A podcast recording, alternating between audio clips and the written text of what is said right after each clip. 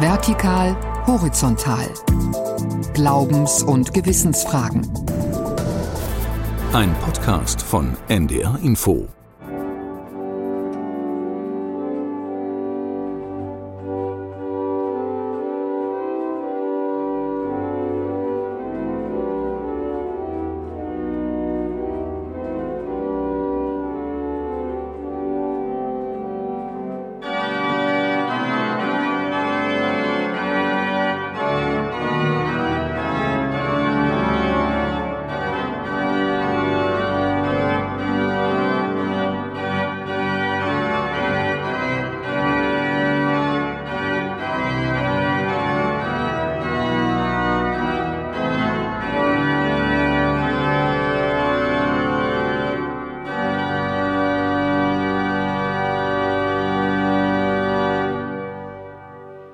Was wäre ein Gottesdienst am heiligen Abend? Was wäre der Advent ohne Musik? Nicht nur im Radio oder von CD, sondern vielleicht auch in einer Kirche. Und Kirchenmusiker, die haben bei uns im Norden dieser Tage natürlich sehr viel zu tun und können es aber trotzdem genießen. Warum? Dazu erzählen wir jetzt mehr in dieser Folge von Vertikal Horizontal aus der Redaktion Religion und Gesellschaft. Ich bin Florian Breitmeier, sitze für diese Folge im NDR Landesfunkhaus in Hannover und in Schwerin ist Alexa Hennings. Hallo.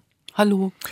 Alexa, du hast in den Tagen kurz vor Weihnachten zwei Kirchenmusiker besucht. Hatten die denn überhaupt Zeit für eine Journalistin? Na, sagen wir mal, es gibt einen besseren Zeitpunkt, als im Advent Kirchenmusiker zu besuchen, aber Annette Burmeister in der Kirche in Gadebusch und Jan Ernst im Schweriner Dom, die haben mich trotzdem empfangen, so zwischen Seniorenweihnachtsfeier und Adventsandacht, Chor und Krippenspielprobe. Jetzt spielt ja Licht eine ganz besondere und wichtige Rolle an Weihnachten. Klar, am Adventskranz brennt die vierte Kerze, die Lichter brennen am Weihnachtsbaum. Und das besondere Spiel von Licht und Raum fasziniert auch viele Menschen, die in einer Kirche sind, an Weihnachten nochmal besonders vermute ich. Und im Schweriner Dom, da wurden ja vor wenigen Wochen die Kirchenfenster eingeweiht, die Günther Uecker gestaltet hat. Hast du die schon gesehen? Ja, denn bevor wir zur Orgelempore gestiegen sind, hat mich Jan Ernst auf diese Fenster aufmerksam gemacht. Und eigentlich kommt man auch gar nicht daran vorbei. Vor allem dort stehen immer Besuchergruppen und es gibt Führungen zu den Fenstern. Der Günter Uecker, der ist ja jetzt 93 Jahre alt, kommt ursprünglich aus Mecklenburg und hat den Entwurf für die Fenster dem Schweriner Dom geschenkt. Und das ist wirklich eine ganz große Bereicherung, wer das sieht. Er hat da zwei zehn Meter hohe gotische Fenster gestaltet. Vorher war da einfach nur normales Glas drin und jetzt sieht man da so einen blauen Lichtbogen, so nennt es Günter Oecker. Das, die machen einen ganz tollen Eindruck so in Dämmerungszeiten, finde ich. Äh, wenn die Kirche leer ist und es dann kaum noch Licht reinkommt, dann, dann gibt es so, so ein blaues Glühen da. Das ist sehr schön, finde ich. Ist das Westen? Das ist Norden. Das ist die Stelle, wo eigentlich nie Sonne direkt reinscheint. Also das ist die dunkle Ecke vom Dom. Aber da, ich bin ganz erstaunt, wie dieses Blau so eine Kraft entfaltet in der, dieser Dämmerungszeit. Und hier soll dann, das, das Gegenstück soll ja noch hierher kommen. Ne? Das die, und das wird also immer heller sein. Also da, das ist das dunkle Blau und hier wird es ein helleres Blau. Das ist auch schon ein Stück davon. Und das ist ein Stück, das äh, war sozusagen so ein Prototyp, um mal zu gucken, wie das überhaupt wirkt. Äh, ist das dem Raum zuzumuten und so. Das ist schön. Es werden also an der gegenüberliegenden Seite noch zwei weitere Ökerfenster dazukommen und moderne Kunst und Gotik vertragen sich da wirklich aufs Beste. Die Orgelempore, die muss man in Schwerin erst erklimmen. Sie befindet sich in luftiger Höhe, die Orgel, gefühlt 10 bis 12 Meter hoch. Das Kirchenschiff ist ja fast 27 Meter hoch. Der Schweriner Dom ist eine der größten Backsteinkirchen Norddeutschlands. Und als wir dann oben angelangt waren, habe ich Jan Ernst erst einmal gebeten, sein Instrument vorzustellen. Wir sitzen hier auf der Orgelempore im Schweriner Dom und äh, Sie sehen den schönen Spieltisch, der historisch ist, also die Anlage der Tasten und der Registerzüge. Die Orgel ist gebaut worden 1871 von Friedrich Ladegast. Das war so ein ganz großer Orgelbauer in seiner Zeit, kam aus Weißenfels und hat hier eines seiner größten Instrumente gebaut. Wie lange spielen Sie schon dieses Instrument? Dieses Instrument spiele ich jetzt seit 30 Jahren. So lange bin ich hier Organist. Ja, in Schwerin sind die Organisten immer sehr lange geblieben. Hier hängt an der Wand die Liste der ganzen Vorgänger und so drei, vier pro Jahrhundert. Mehr hat es hier nicht gebraucht. Sie sehen hier diese vielen Registerzüge. Es sind 84 verschiedene Instrumente, die man sozusagen in diesem Orgelorchester äh, registrieren kann. Und äh, eine Orgel des 19. Jahrhunderts nimmt auch viele dieser Farben eines Orchesters in sich auf. Zum Beispiel gibt es hier so ein schönes, sehr weites, raumfüllendes Flötenregister.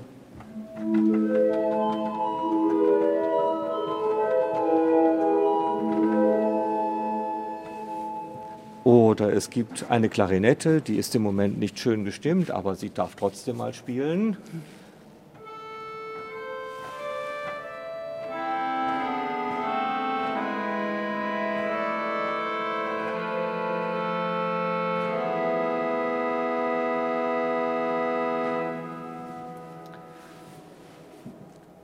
Gibt in dieser Orgel Teile, die ganz im Verborgenen sind. Ich weiß nicht, ob Ihr Mikrofon das aufnehmen kann.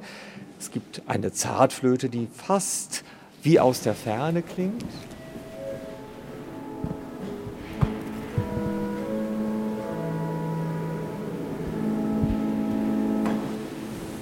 Und es gibt natürlich auch das volle große Orgelbrausen, wie jede Orgel das so kann.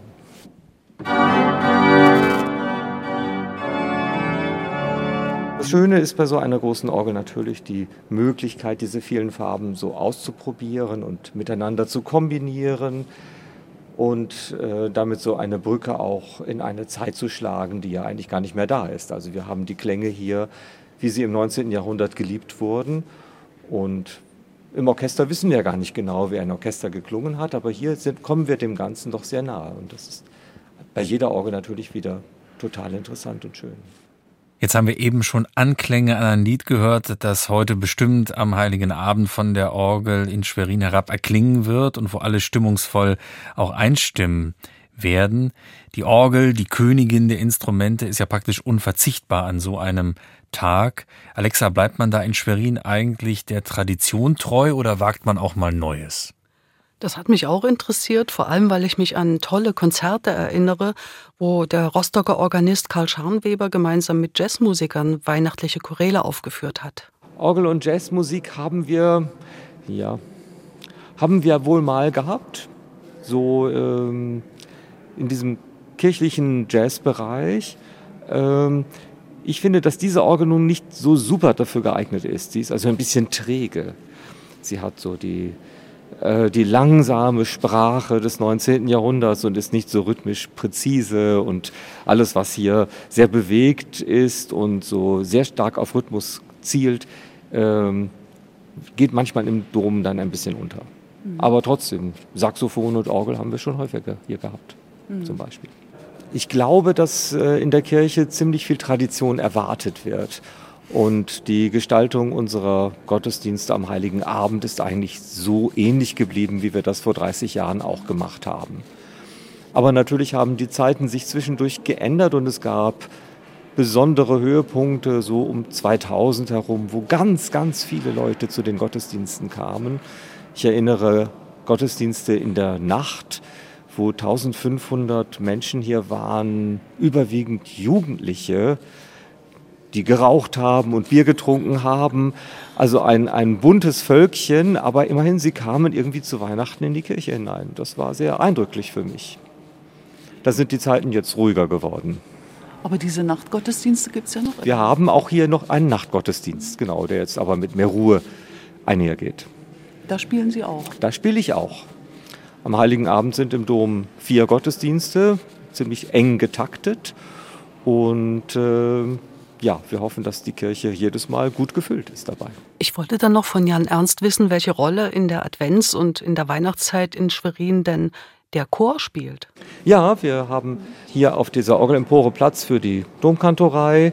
Ähm, da kommen dann immer auch 40, 50 Leute und äh, wir singen von hier oben dann hinunter im Wechsel mit der Gemeinde die Weihnachtslieder oder auch das ein oder andere Weihnachtslied. Haben Sie dann viele Proben? Wie ist da dieser, dieser Rhythmus im, im Vergleich zu einem November oder Oktober? Der Rhythmus ist in der Kirchenmusik ja immer ein bisschen vorgelagert. Also wir haben im November die Advents- und Weihnachtslieder geübt, damit wir sie jetzt können. Wir waren schon auf den Dörfern und haben da gesungen. Wir werden noch mal in ein Altersheim gehen und wir proben jetzt eigentlich schon für das Konzert, was dann am Anfang des nächsten Jahres stattfinden wird. Das wird die Hamoll-Messe von Bach sein, die dann im März aufgeführt wird. Die natürlich viel mehr Arbeit erfordert als unsere Advents- und, Weihnachtslieder, die wir ja ein bisschen im Repertoire auch haben. Und da wird dann doch mal ein bisschen mit der Tradition gebrochen in Schwerin. In diesem Jahr gibt es nämlich wegen der intensiven Proben zur H-Moll-Messe keine Aufführung des Weihnachtsoratoriums in Schwerin. Ja, schade. ja, aber das ist ja auch, äh, ja, Sie müssen die Kräfte einteilen von allen, ihre eigenen und die von den Man muss die Sängern. Kräfte einteilen und natürlich vor allem die Kräfte derer, mit denen man zu tun hat. Wir, wir musizieren ja mit Laien, mit Leuten, die nach der Arbeit kommen. Und man kann nicht einfach sagen, gut, dann treffen wir uns eben zweimal in der Woche. Das geht nicht so. ne? Und äh, sowas wie das Weihnachtsoratorium singt sich auch nicht so weg. Das ist schon schwer auch. Und man muss das wirklich üben. Man muss die schnellen Töne wieder drauf haben. Deswegen funktioniert es in diesem Jahr nicht. Aber nächstes Jahr soll es wieder sein. Auch ohne Weihnachtsoratorium wird es natürlich festlich in Schwerin und dafür sorgt, finde ich, schon diese wunderbare Orgel, wenn man die dann hört. Florian, hast du eigentlich äh, sowas wie ein Lieblingsweihnachtslied oder Lieblingsweihnachtsmusik? Ja, das ist für mich Stille Nacht, Heilige Nacht. Das ist ja immer so eine Glaubensfrage bei vielen. Welches Lied wird am Ende des Weihnachtsgottesdienstes gespielt? O du fröhliche oder Stille Nacht, Heilige Nacht. Aber für mich ist es in der Tat dieses Lied. Ich habe meine Kindheit und Jugend im Hildesheimer Süden verbracht, in Neuhof. Da gibt es eine Klosterkirche, die in so ein Gutsgelände eingebaut ist. Und wenn dort dann in den Weihnachtsgottesdiensten am Ende langsam bei den ersten Akkorden von Stille Nacht, Heilige Nacht die Lichter ausgingen. Zuvor wurde nochmal ein kurzes Gedicht im Neuhofer oder Hildesheimer Platt gesprochen. Dann war für mich bei den ersten Zeilen dieses Liedes immer auch Weihnachten. Das sind schöne Erinnerungen. Mhm. Das Lied mag ich auch total, aber so ein richtiger Fan bin ich halt wirklich von Bachs Weihnachtsoratorium. Das besuche ich auch alle zwei, drei Jahre in meiner Heimatstadt in Dresden. Da gehe ich in eine Aufführung mit dem Dresdner Kreuzchor in die Kreuzkirche. Und das höre ich mir dann auch eben nicht im Konzertsaal an. Da gibt es ja auch Veranstaltungen mit dem Weihnachtsoratorium, sondern in der Kirche. Und dort ist es für mich auch am allerschönsten mit dieser Musik. Und ich habe dann noch Jan Ernst gebeten, uns an der Schweriner Ladegastorgel noch ein Weihnachtslied zu spielen. Und er hat, ohne es zu ahnen, das mir allerliebste angestimmt. Ich spiele Ihnen das Lied. Ich stehe an deiner Krippen hier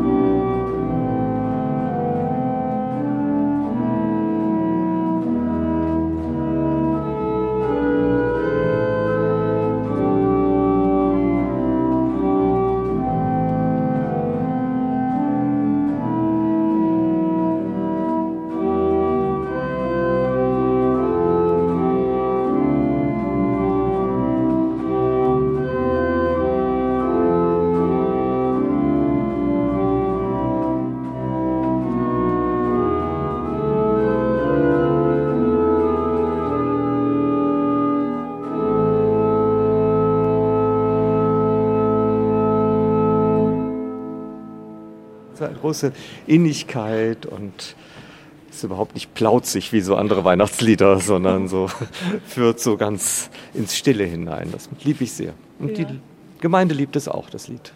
Und das hört sich ja auch gar nicht danach an, als ob Jan Ernst dem Schweriner Organisten nun Weihnachten und die damit verbundene Arbeit nun irgendwie zu viel wären, dass er dem überdrüssig wäre. Das könnte man sich ja auch vorstellen bei dem strammen Programm. Mhm, Aber wenn man sich seine Geschichte anschaut, Jan Ernst ist musikalischen Weihnachtstrubel halt von Kindheit an gewöhnt. Ich bin ein Pastorenkind gewesen und Weihnachten war durch Kirche geprägt. Ich kenne das nicht anders, als dass Weihnachten am Heiligabend Orgel gespielt wird. Ich habe das auch als Kind schon gemacht und habe ja damit auch dann diese, diese Weihnachtsgottesdienstform irgendwie liebgewonnen. So das Singen der Weihnachtslieder und der Tannenbaum in der Mitte und die Kirche mal richtig voll ähm, das war für mich immer eine schöne Sache und ich kann es mir auch gar nicht ohne dieses vorstellen. Wo sind Sie aufgewachsen? Ich komme aus Ostfriesland, aus einer dörflichen Gemeinde in Ostfriesland. Und Weihnachten war für mich damals immer etwas Besonderes. Zum Beispiel, weil ich auch als erstes dann mit an die Orgel durfte. Es sang ein Jugendchor und den musste ich dann begleiten dabei und die Kantorin stand vorne. Und das war für mich immer ein besonderes Erlebnis. Und wenn Sie jetzt hier die Weihnachtslieder spielen, die spielen Sie dann immer so auf die gleiche Art und Weise? Also ich habe jetzt nur das Gesangbuch liegen und was ich an Harmonien dazu spiele oder vielleicht auch verzierenden Tönen oder was ich als Einleitung für die Choräle mache, das erfinde ich dann immer aus dem Augenblick heraus. Und da ist also natürlich schon viel Improvisation dabei. Ja. Dennoch, Weihnachten ist immer wieder Weihnachten und die Weihnachtslieder sind immer wieder die Weihnachtslieder. So ganz was Neues passiert dann in der Regel auch nicht. Aber Sie machen es immer wieder gerne oder ist das Routine? Für mich ist Weihnachten eines der schönsten Feste im Jahr.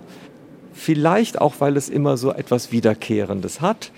Ähm, aber auch das ist ja eine Herausforderung, dasselbe nochmal mit anderen Worten zu sagen. Das ist die Herausforderung für den Pastor und das ist vielleicht auch die Herausforderung für den Musiker. Jan Ernst hatte dann nach unserem Gespräch gleich den nächsten Termin, und zwar Seniorenadvent in der Winterkirche des Doms, und er freute sich darauf. Die Generation singt ja noch gerne. Dann dürfen die sich wünschen, was sie wollen, und dann singen wir das ganze Repertoire durch. Und man darf noch schön langsam spielen. Und die können auch noch viel auswendig. Und die können viel auswendig. Ja, das sind dann die Freuden eines Kantors, wenn alle die Liedtexte gut kennen. Das ist ja bei manchen Weihnachtsliedern auch nicht mehr so selbstverständlich, aber zum Glück gibt es ja die Gesangbücher oder gefaltete Liedzettel, die dann auch heute Abend in den Weihnachtsgottesdiensten überall ausliegen. So ein Gesangbuch habe ich auch gleich bekommen, als ich in die Gardebuscher Kirche kam. Dort fand nämlich gerade eine kleine Andacht statt. Es war eine Frauengruppe aus der Gemeinde. Alle saßen dort in dicken Wintersachen und waren noch zusätzlich in Wolldecken gehüllt. Und sie saßen also in der kalten Kirche und sangen.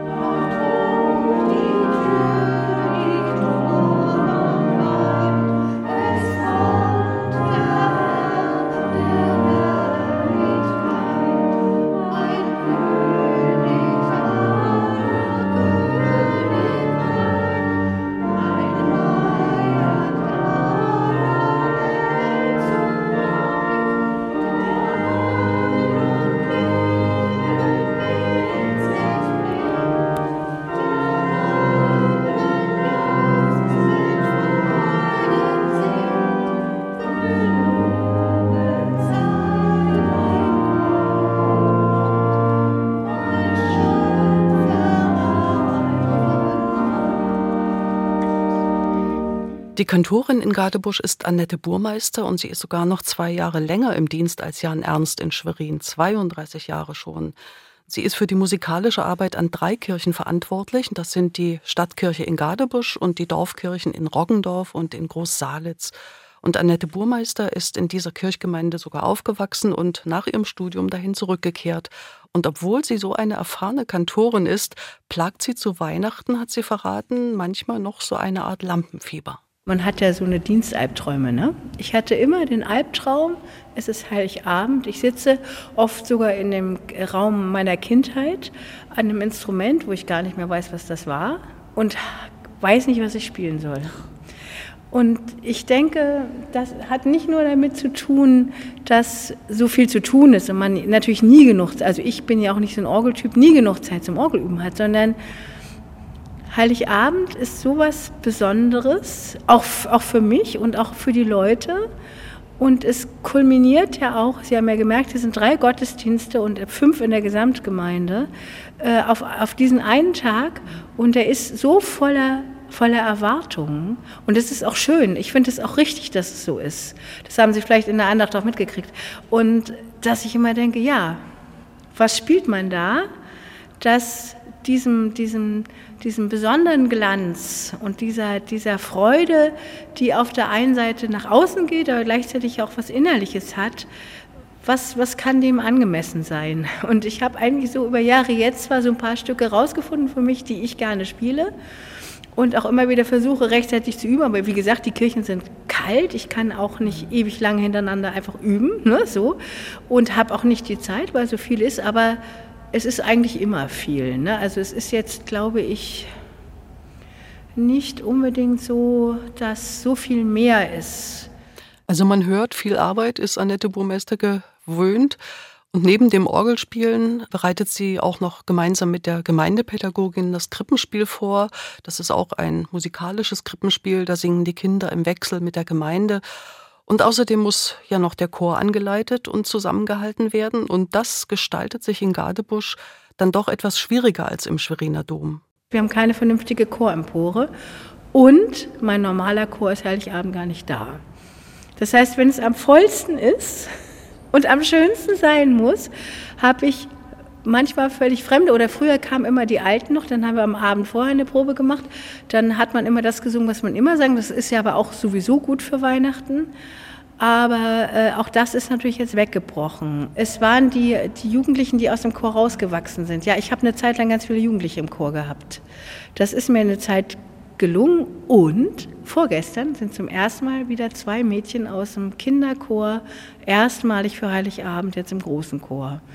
Und es ist auch ein Vater, der hat aber noch nie in einem Chor gesungen. Das heißt, ich habe jetzt innerhalb von zwei Wochen die Aufgabe, daraus irgendwie einen Chor zu machen. Ja, das sind mal ganz real die Sorgen einer Landkantorin kurz vor dem Fest der Feste.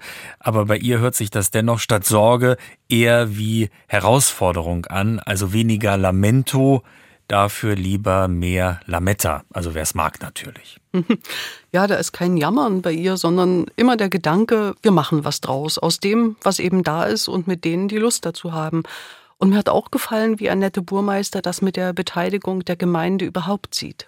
Das ist eben, denke ich, das, was Luther mit seinem Gemeindegesang wollte. Er wollte, dass die, dass die Menschen sich an dem Gottesdienst aktiv beteiligen und nicht nur passiv irgendwo, zwar in, natürlich mit Meditieren und mit Beten, sondern dass sie auch wirklich laut mit sind und dass sie also, dass es nicht mehr die großen Profiköre waren ja früher die Priester, sind, sondern dass jeder singen kann. Und, und ich denke, es gibt eine Auffassung von Gotteslob, die gerade auch ähm, die nicht so schönen Klänge mit einbinden. So. Und das halte ich für wichtig. Und deswegen lasse ich auch Kinder singen, die halt nicht so singen können und das dann vielleicht irgendwann können.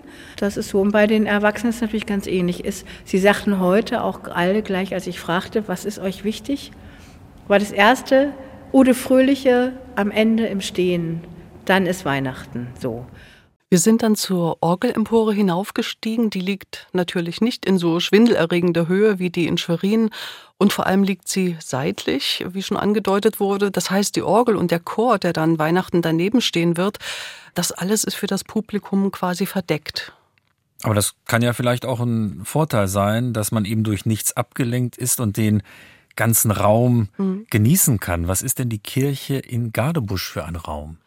Für mich ist es ein ganz besonderer Raum. Ich bin schon sehr oft dort gewesen. Ich wohne in der Nähe und ich konnte auch mitverfolgen, wie ab 2010 die Kirche restauriert wurde. Zum Beispiel wurde der im 19. Jahrhundert aufgeschüttete Fußboden wieder auf das Niveau der Bauzeit abgesenkt. Und das schafft wirklich so einen ganz neuen Raum für diese Säulen, die dort sind und äh, mittendrin stehen. Die Gardebuscher Kirche ist ja eine der ältesten überhaupt in Mecklenburg. Es ist eine romanische Hallenkirche und sie hat auch noch wirklich viele Elemente aus dieser Epoche und eigentlich passt es da ganz gut, dass die Orgel, die kam ja viel später dazu, dass die eben nicht gleich so sichtbar ist. Ja, also wir haben drei spannende Orgeln in der Kirchgemeinde. Das ist die modernste.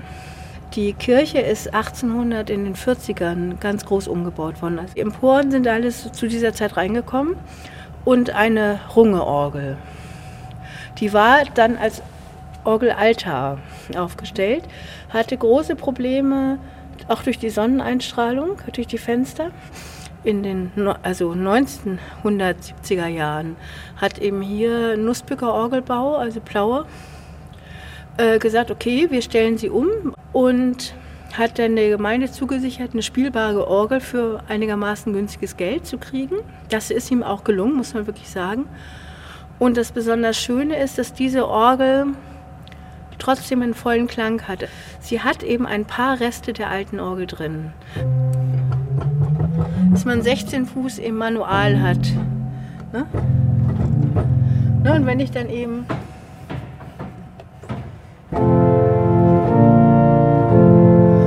satter, als wenn ich das nicht habe. Und der Prinzipal hier, der ist garantiert auch aus der Altenauge. Der zeichnet sehr stark. Habe ich ein Fundament. Und das Fundament kommt, da bin ich mir sehr sicher, aus der alten romantischen Orgel.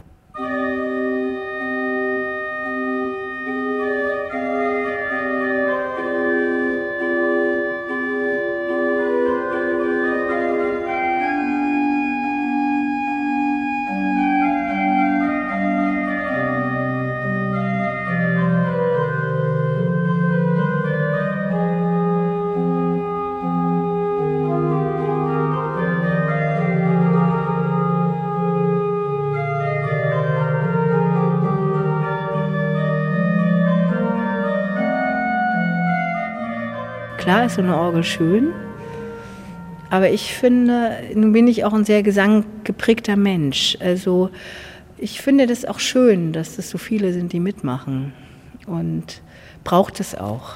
Das Schöne an Kirchenmusik ist eben eigentlich, dass es dazu da ist, auf der einen Seite so schön und gut wie möglich zu sein, weil es zur Ehre Gottes auch ist. Es ist nicht nur für uns, die wir hier zuhören. Und da kann eigentlich nichts gut genug sein. Und auf der anderen Seite soll es was sein, wo alle irgendwie dabei sein können. Und das ist natürlich ein Riesenspagat. Und es muss eben so sein, dass die Gemeinde, die zuhört, möglichst irgendwas mitnimmt. Und das hat man nicht in der Hand. Also wann jemand berührt ist, Sie können es noch so schön vorbereiten, noch so toll, äh, tolle Chöre oder sonst wie haben. Es kann auch kalt sein. Oder es kann auch sein, dass der eine völlig beglückt ist und der nächste geht leer raus. Sie haben das, was dann wirkt, überhaupt nicht in der Hand. Sie können nur hoffen, dass sie alle so weit vorbereitet haben, dass das Schönste dann passiert. Und so ist es ja, ja, also Weihnachten vielleicht auch sowieso gibt eben Dinge, die kann man nicht machen, die kann man nur geschenkt bekommen. Und das ist ja vielleicht auch so ein Wesenszug von Weihnachten. Vielleicht stehen ja auch Weihnachtsgottesdienstbesucher heute noch auf dem Programm und damit auch die Chance, die Orgel zu hören und natürlich auch die Lieder, die eben gespielt und auch gehört sein wollen, damit tatsächlich auch Weihnachten ist.